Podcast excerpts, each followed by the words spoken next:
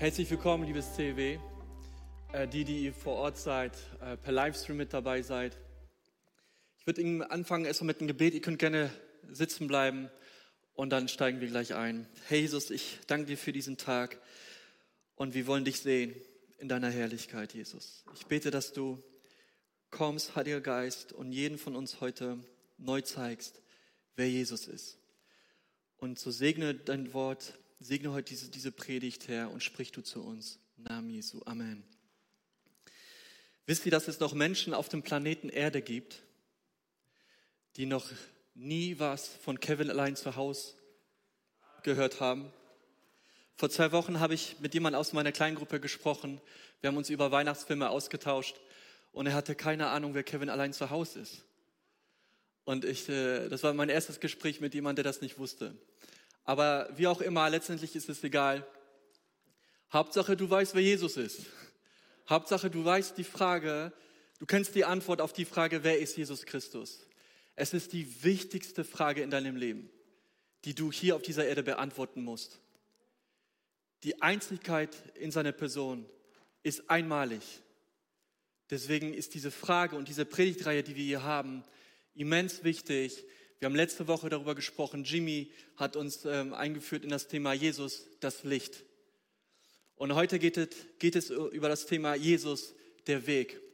Und diese Aussage, die Jesus macht in Johannes 14, die wir uns gleich durchlesen werden, ich bin der Weg, die Wahrheit und das Leben. Niemand kommt zum Vater als nur durch mich, ist für viele Menschen ein Dorn im Auge. Und bevor ich anfange, möchte ich euch hineinnehmen in einen Aufenthalt, den ich hatte in Warschau vor einigen Jahren.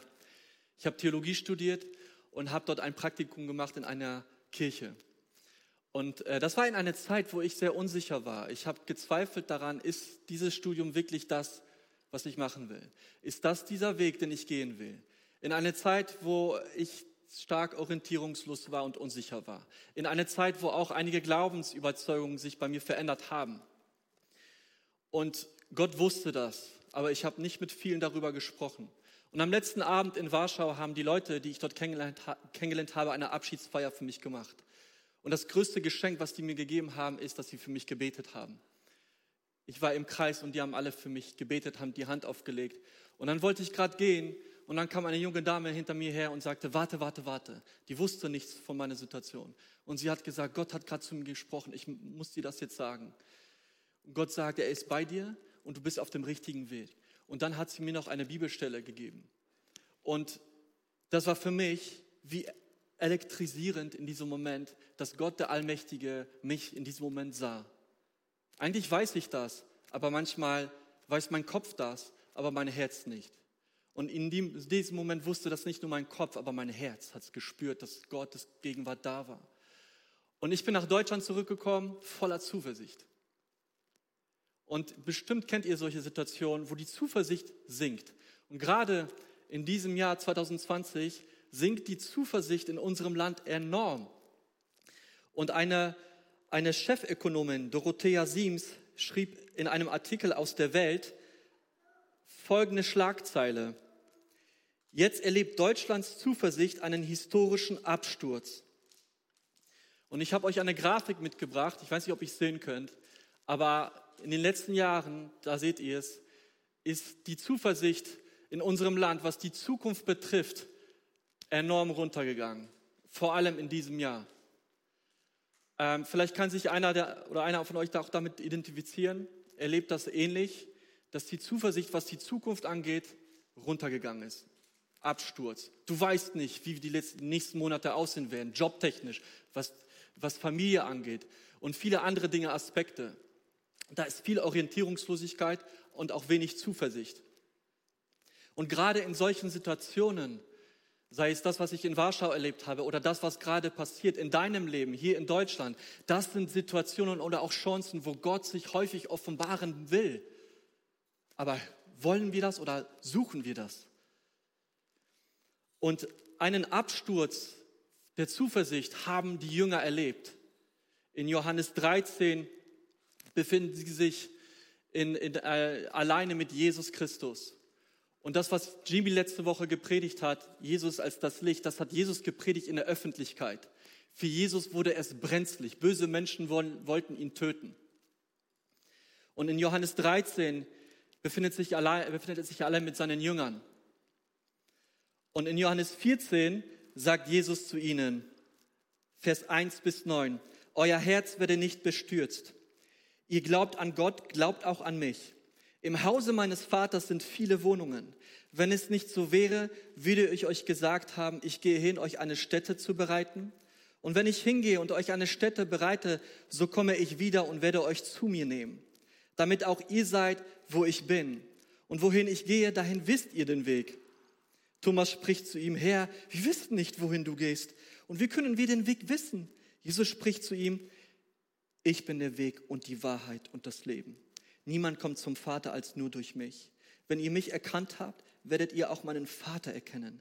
Und von jetzt an erkennt ihr ihn und habt ihn gesehen.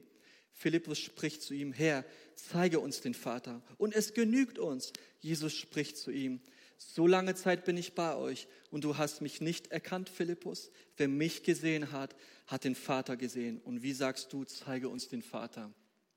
Und ich möchte uns kurz in den Kontext hineinnehmen, in dem Jesus diese außergewöhnliche, einmalige Aussage macht, ich bin der Weg. Und die, die Jünger sind bestürzt. Warum? Ich wundere mich nicht. Johannes 13, Jesus ist mit ihnen alleine und er, die dachten, Jesus bleibt mit ihnen. Der ist doch schließlich der Messias. Die haben doch eine super Zeit. Und nach drei Jahren erfahren sie, Jesus spricht von seinem Tod. Er muss gehen.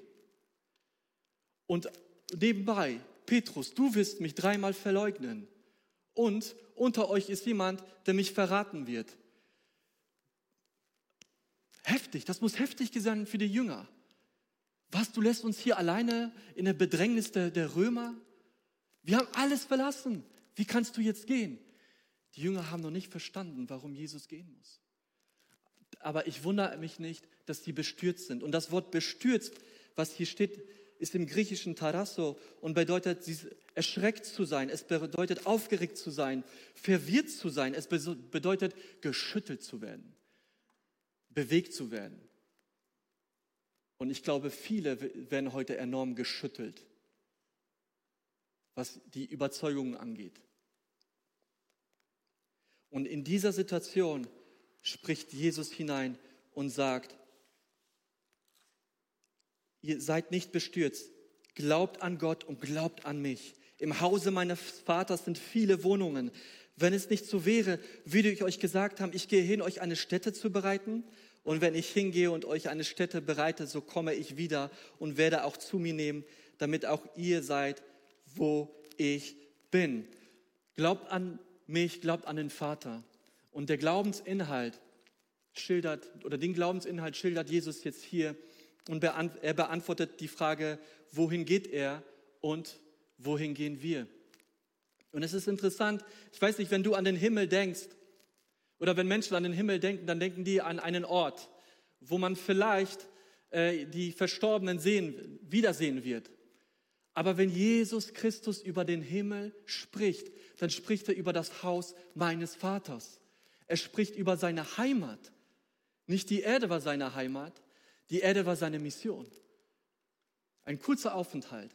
Aber wenn er über den Himmel spricht, spricht er über das Haus meines Vaters. Er spricht nicht auf lokaler Ebene oder lokaler Hinsicht, sondern auf einer Beziehungsebene. Und wenn du zu Jesus sagen würdest, wow, wow, wow, Haus meines Vaters Himmel, wenn du zu ihm sagen würdest, Himmel glaube ich nicht, existiert nicht, das würde so sein, als wenn du zu, wenn jemand zu dir sagen würde, deine Kindheit, die existiert gar nicht. Hast du dir eingebildet? Für Jesus, er kam aus der Ewigkeit. Das war seine Heimat. Sein Aufenthalt auf der Erde war ein kurzer Aufenthalt. Und er spricht über den Himmel, dass er zu seinem Vater zurückgeht. Und er spricht von seiner Wiederkunft. Und er benutzt hier ein Bild, eine Verlobung aus der jüdischen Kultur im ersten Jahrhundert. Und damals war es so, dass Eltern die Ehen arrangiert haben. Ähm, die Väter haben den, den Preis äh, bezahlt an die andere Familie. Und der, der Sohn hat sich verlobt mit einer Frau und die hatten eine Verlobungsfeier mit anderen Leuten. Aber dann ist der Sohn zurück in das Haus seines Vaters gegangen, ohne die Braut, um dort ihre Wohnung vorzubereiten. Das war üblich damals, dass die Söhne, die dort bei den Vätern gewohnt haben und geheiratet haben, erstmal einen Raum geschafft haben, damit sie sie dann später holen können.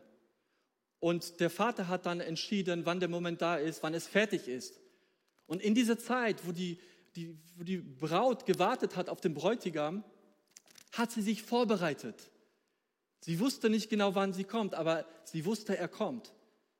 Weil wenn ein Sohn damals gesagt hat, ich komme wieder, baue eine Stätte für dich und dann hole ich dich, dann war das, er meint es wirklich ernst. Wenn er da geblieben wäre bei ihr, dann hätte es nicht ernst gemeint. Das war damals in der Kultur so.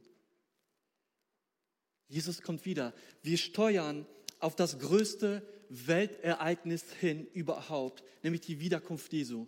Wisst ihr, wir feiern bald die Geburt Jesu und der Unterschied zwischen seinem ersten Aufenthalt auf der Erde und, seinem, und seiner Wiederkunft, die zweite Wiederkunft, ist, dass nur wenige bei der ersten Wiederkunft die Knie gebeugt haben von ihm, vor ihm. Seine Herrlichkeit war verborgen, verborgen in einem Baby. Aber wenn er das zweite Mal wiederkommt, wird jedes Knie sich beugen vor ihm. Und seine Heiligkeit wird sichtbar für alle Menschen. Wie das aussehen wird, keine Ahnung. Aber es wird enorm sein. Das wird das größte Ereignis sein. Und wir sollen uns freuen. Gerade in dieser Zeit uns darauf vorzubereiten. Wir gehen heim in das Haus unseres Vaters. Nicht irgendwo dahin. Ähm, ich habe keine Ahnung, wie der Himmel aussehen wird. Aber was ich weiß ist, wir gehen zum Haus unseres Vaters. Das reicht mir. Das ist der beste Ort, an dem, ich, an dem man sein kann. Und Paulus sagt in Philippa 3,20, denn unser Bürgerrecht ist in den Himmel, von wo wir auch den Herrn Jesus Christus als Retter erwarten. Er kommt bald wieder. Krass. Und wie von Minute und Stunde steuern wir auf das zu. Wir sagen unseren Kindern, die sind drei und fünf, dass Jesus bald wiederkommt. Wir wollen, dass sie das wissen. Ja, das ist eine wichtige Botschaft. Und irgendwann hat mich ähm, die Noel, meine Tochter, gefragt, Papa, wenn wir ihn wirklich wiedersehen, Jesus? Ja, wir werden ihn wirklich sehen. Wirklich, wirklich? Ja, wir werden ihn sehen. Und dann hat sie gesagt, wenn er wiederkommt, ziehe ich mein Schmetterlingkleid an. Kinder, von denen können wir so viel lernen. Mir kamen die Tränen bei dieser Aussage. Und so ist es mit uns, dass wir uns darauf vorbereiten, dass wir wissen, was wir sinnbildlich anziehen, ja, dass wir investieren in sein Reich, in, unserer, in unserem Charakter. Und ich, ich bin davon überzeugt, dass was gerade passiert auf der Welt, Gott hat seinen Plan.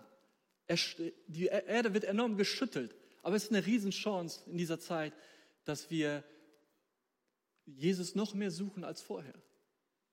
Noch viel mehr. Es wird ein, ein krasses Ereignis sein, wenn er wiederkommt. Und Thomas spiegelt die Jünger jetzt hier wieder. Jesus sagt, und wohin ich gehe, dahin wisst ihr den Weg. Na klar, die wissen den Weg. Thomas spricht zu ihm, Herr, wir wissen nicht, wohin du gehst. Und wie können wir den Weg wissen? Woher sollen sie den Weg auch wissen? Keiner hat ihnen die Koordinaten gegeben.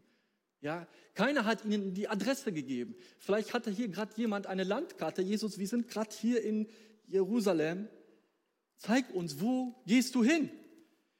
Die haben irdisch gedacht, aber ich wundere mich nicht. Die haben es mit dem lebendigen Sohn Gottes zu tun. Was erwarten wir? Dass er spricht nach unserem Denken, nach unseren Schubladen? Jesus sprengt unsere Schubladen. Und manchmal ist es schwer, ihn zu verstehen. Und vieles, was er sagt, muss geistlich verstanden werden. Aber was ich cool an Thomas finde, ist, er stellt die Fragen. Er stellt die Fragen. Er schämt sich nicht. Vielleicht wurde er belächelt. Boah, Thomas, wie kannst du nur sowas fragen? Ist doch klar, wo er hingeht. Und dann, oh, gut, dass du gefragt hast. Wir wussten es nämlich auch nicht. Es ist gut, wenn man Fragen stellt. Meine andere Tochter, wir erzählen den Kindern, ja, Jesus ist bei euch, gerade wenn sie schlafen gehen, dass sie keine Angst haben müssen. Jesus ist bei euch. Und die jüngere, drei Jahre, hat gesagt, wenn Jesus doch bei uns ist, warum muss er dann wiederkommen? Und das war der Moment, wo meine Frau mit meiner Tochter über den Heiligen Geist gesprochen hat. Weil Jesus hat gesagt, ich gehe weg, aber ich schicke euch den Heiligen Geist. Und durch Fragen stellen haben wir die Möglichkeit, neue Dinge zu erfahren. Und die Frage von Thomas leitet eine Offenbarung Jesu ein, eine Selbstaussage Jesu, die er hier macht.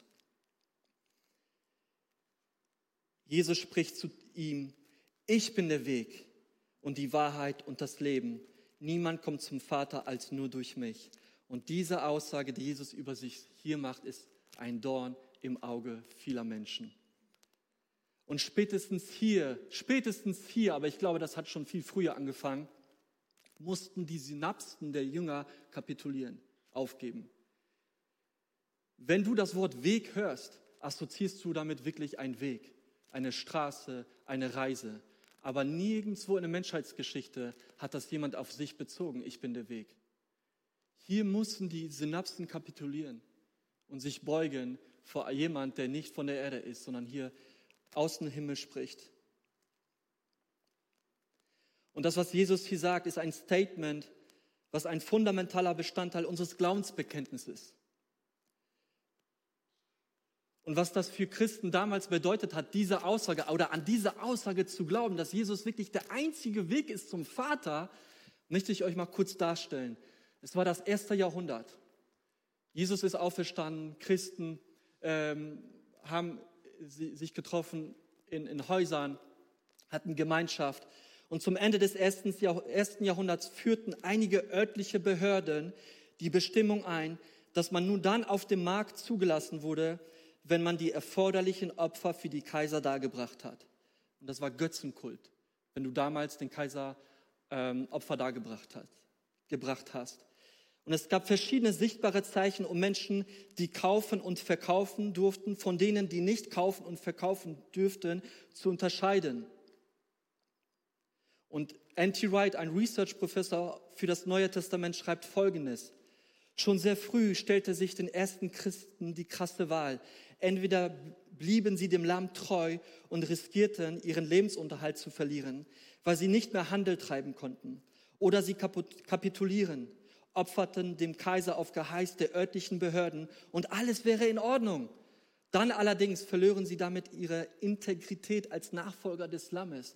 Und solchen Herausforderungen, in solchen Herausforderungen befanden sich die, die ersten Christen. Das war ein Skandal, damals zu sagen, Jesus ist der einzige Weg. Es war ein Skandal. Es war kein Problem, Jesus anzubeten, solange du auch anderen geopfert hast, anderen Göttern.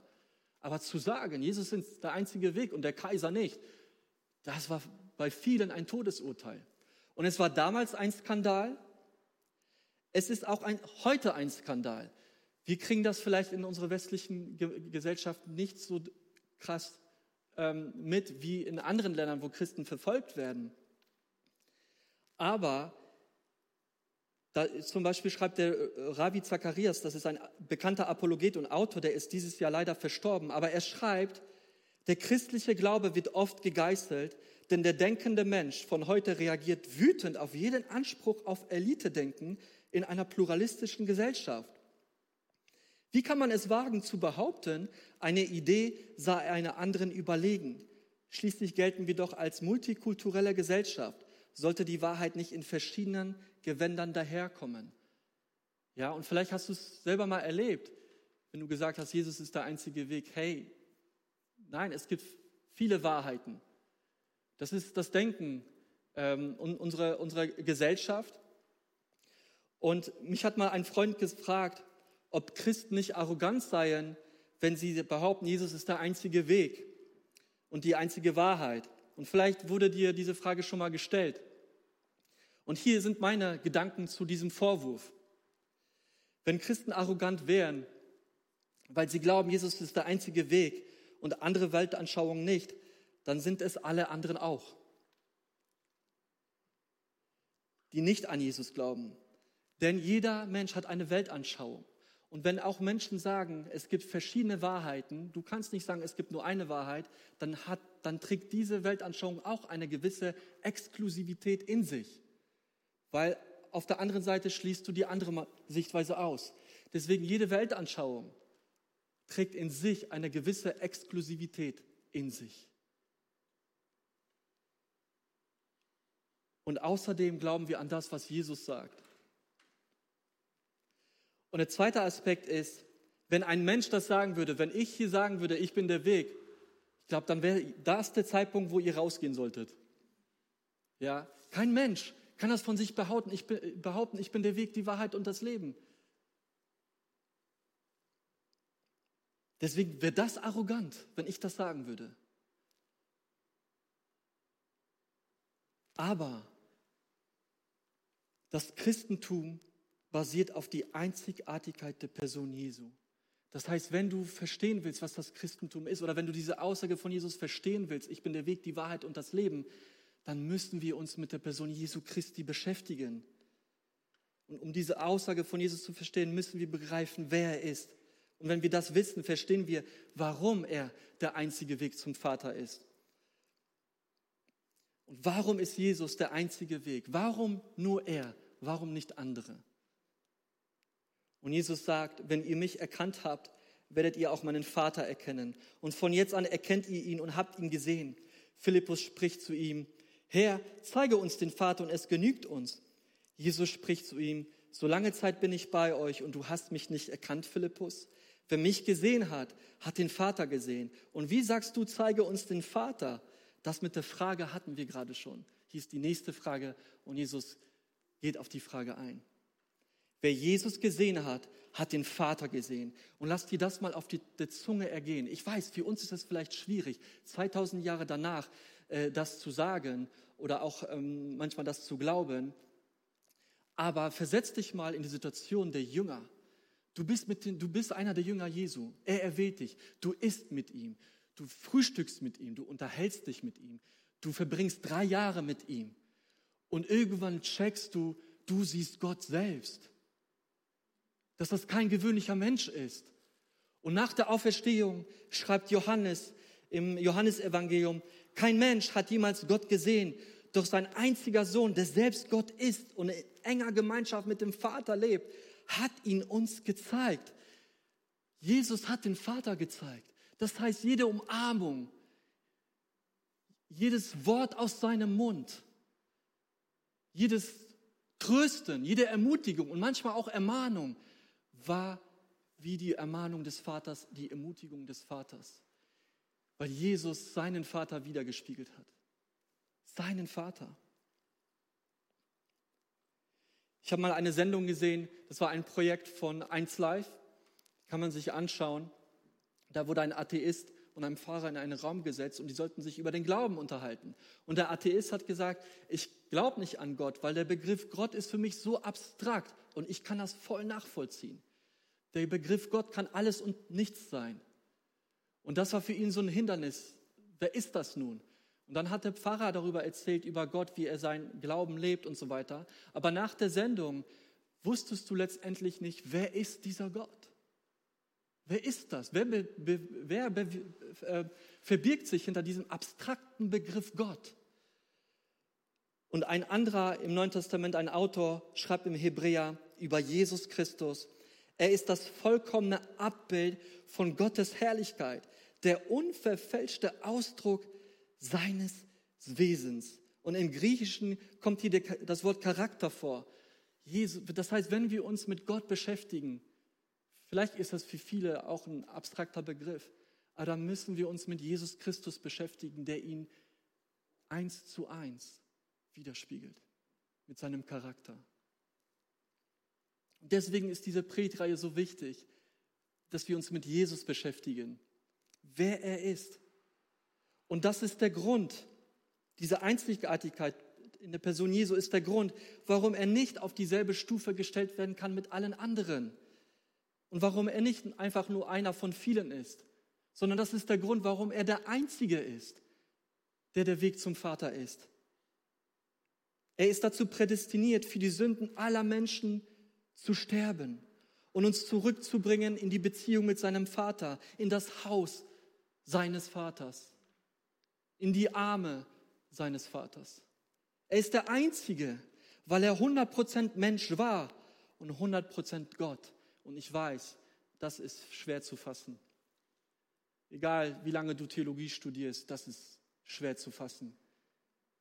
Aber er ist der Einzige, der prädestiniert ist, für die Menschheit zu sterben, um das Problem der Sünde aus der Welt zu schaffen. Das, was hier in uns ist.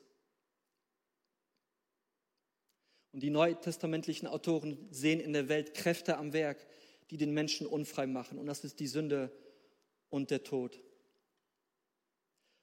Wobei Sünde nicht einfach nur als Einzeltat zu verstehen ist, sondern als eine tief im Menschen sitzende Macht. Und aus eigener Anstrengung können wir nicht zu Gott kommen, weil wir Sünder sind.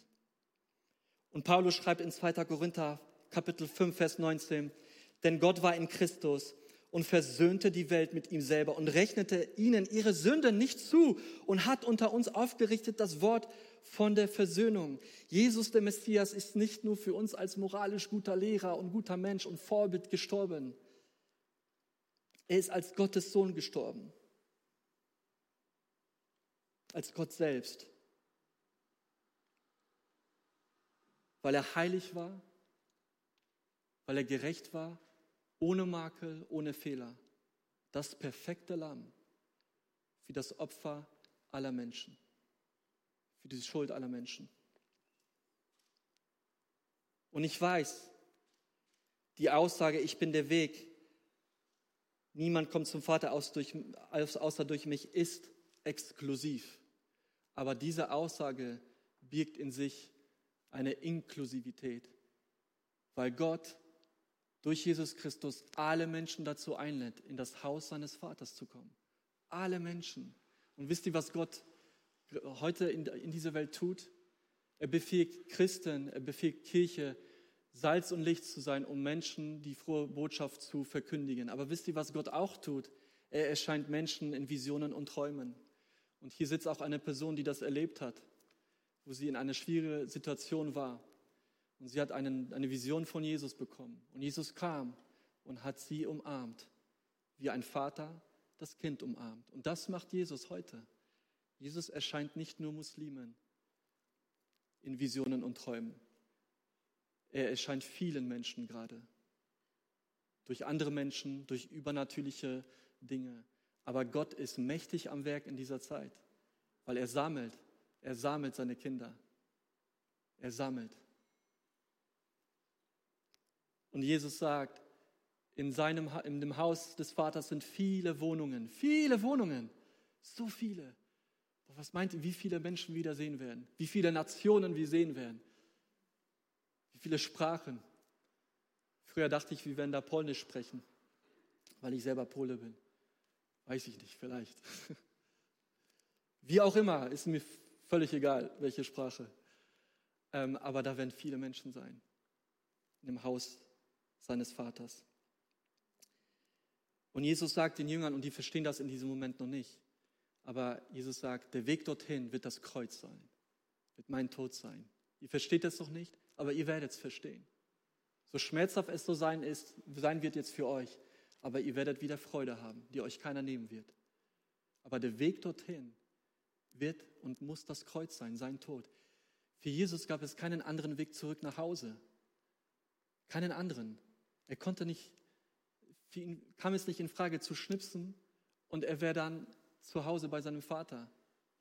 Der einzige Weg für Jesus zurück in die Ewigkeit war das Kreuz, war der Spott, war die Gewalt der Soldaten, war die Verleumdung vieler, seiner, sein, vieler Menschen seines Volkes.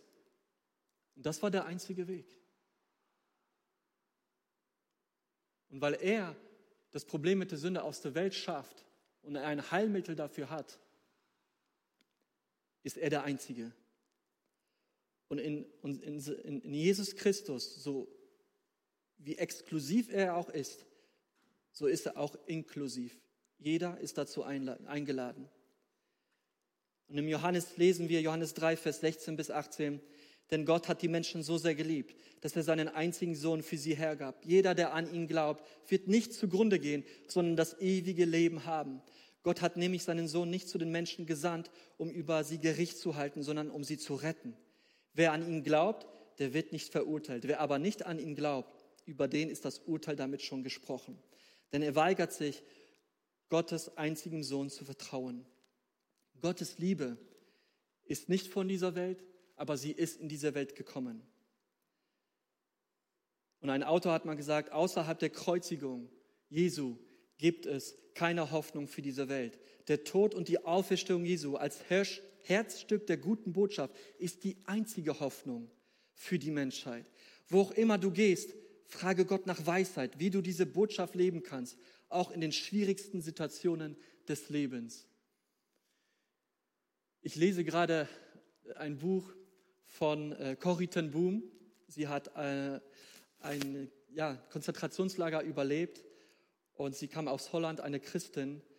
Und das Buch heißt Die Zuflucht. Hat das vielleicht jemand von euch schon mal gelesen? Einmal Hand hoch. Bei diesem Buch hatte ich Gänsehaut sogar in den Beinen. Und Corrie ten Boom mit ihrer Schwester Betsy wurden, sind gerade in dieses Vernichtungslager von Frauen gegangen in Ravensbrück. Und Betsy hat, äh, ähm, Corrie ten Boom hat ihre Bibel reingeschmuggelt. Und während sie so reingeht in dieses Vernichtungslager, was so schrecklich war, so bestialisch, kann man sich gar nicht vorstellen, hat sie ihre Hand auf ihre Bibel getan und hat gesagt, Gottes frohe Botschaft hat er sie dieser Welt verkündet. Ja. Cory und Betsy standen ein paar Tage später in der Reihe wo die Wächterinnen auch waren. Die wurden manchmal gepeitscht, geschlagen. Und die Betsy dreht sich zu Cory und sieht, wie die Wächter mit den Häftlingen, mit den, mit den Juden und Verfolgten äh, umgehen. Und Betsy sagt zu Cory, Cory, wenn wir hier raus sind, wir müssen uns um sie kümmern. Erst am nächsten Tag hat Cory gecheckt, dass Betsy nicht die ähm, Häftlinge meinte, sondern die Wächter weil sie so eine Liebe hatte für die Menschen. Und als Cori dann entlassen wurde, hat sie ihr Haus den Menschen zur Verfügung gestellt, die sie in, dieses, in diesen Teufelsort gebracht haben. Und das kann die Liebe Jesu. Das kann nur die Liebe Jesu. Und sie haben das wiedergespiegelt. Sie haben das selber erlebt. In solch einer unglaublich schwierigen Zeit. Und das ist noch sanft ausgedrückt. Und als Jesus am Kreuz war, sagt er, Vater, vergib ihnen, denn sie wissen nicht, was sie tun. Vergib ihnen, dass sie mich verspottet haben, dass sie mich geschlagen haben, dass sie mich ausgelacht haben, dass sie mich hier töten.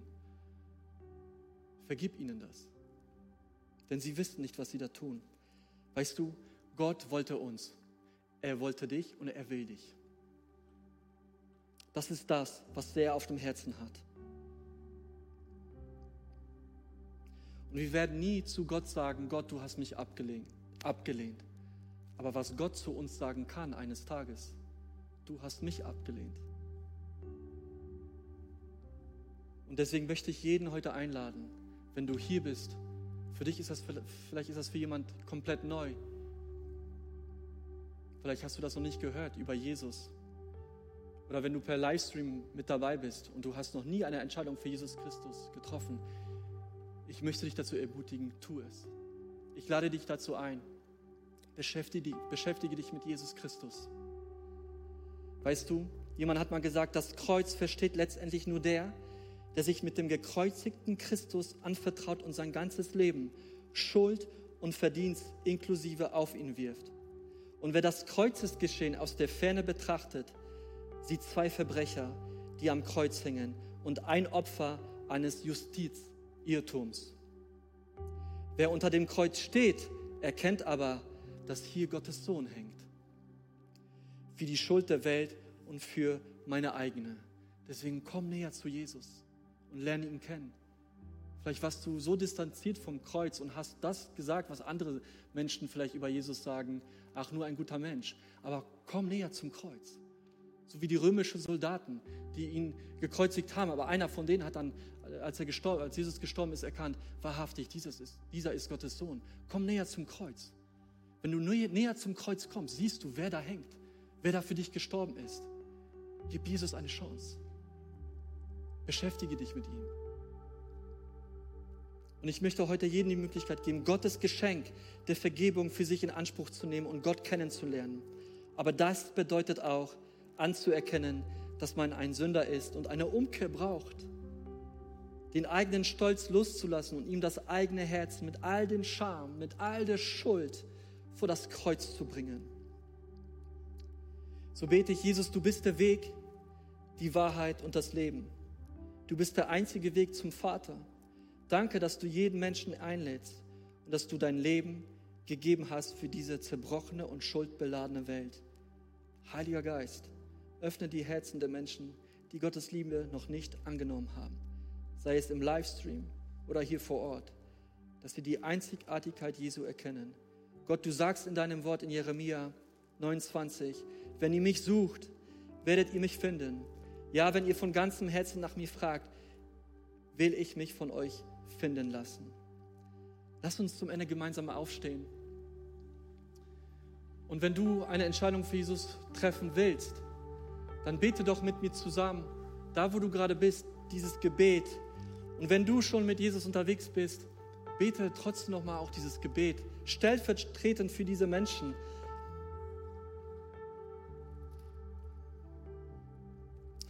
Vater im Himmel, danke, dass du mich liebst. Danke, dass du, für mich, dass du dich für mich entschieden hast. Herr Jesus Christus, du bist für mich gestorben und auferstanden. Vergib mir meine Schuld. Ich wähle dich jetzt als meinen Retter und Herrn. Dir will ich folgen. Amen. Wenn du das gemacht hast und diese Entscheidung getroffen hast, kontaktiere uns. Wir wollen uns so gerne mit dir zusammen freuen und mit dir in Kontakt treten. Und ich möchte noch ein Abschlussgebet sprechen für alle anderen, die auch heute hier seid und Christus liebt und ihm nachfolgt. Jesus, ich danke dir für uns als Kirche. Ich danke für uns als, ja, für, dass wir deine Kinder sein dürfen. Danke für diesen Ort der Anbetung, Herr.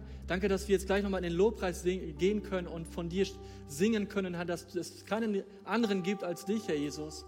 Und ich bete, dass du uns kräftigst in diesen Tagen, Herr. Dass wir unsere Zuversicht, dass wir auf dich schauen, wo wir unsere Zuversicht bekommen, Herr, in dieser Zeit. Und dass wir uns vorbereiten auf dein Kommen, Herr. Dass wir loslassen von Dingen, die uns ähm, fernhalten von dir. Und dass du jeden Einzelnen das gibst, es jeder Einzelne braucht hier, Herr Jesus. Und so segne jedes einzelne Kind, was dir heute zuhört, Herr. In deinem Namen, Jesus, erfülle du uns mit deinem Geist. Und wir wollen nochmal dich anbeten, Herr. Welch ein schöner Name in, in dir ist, Herr Jesus. Amen.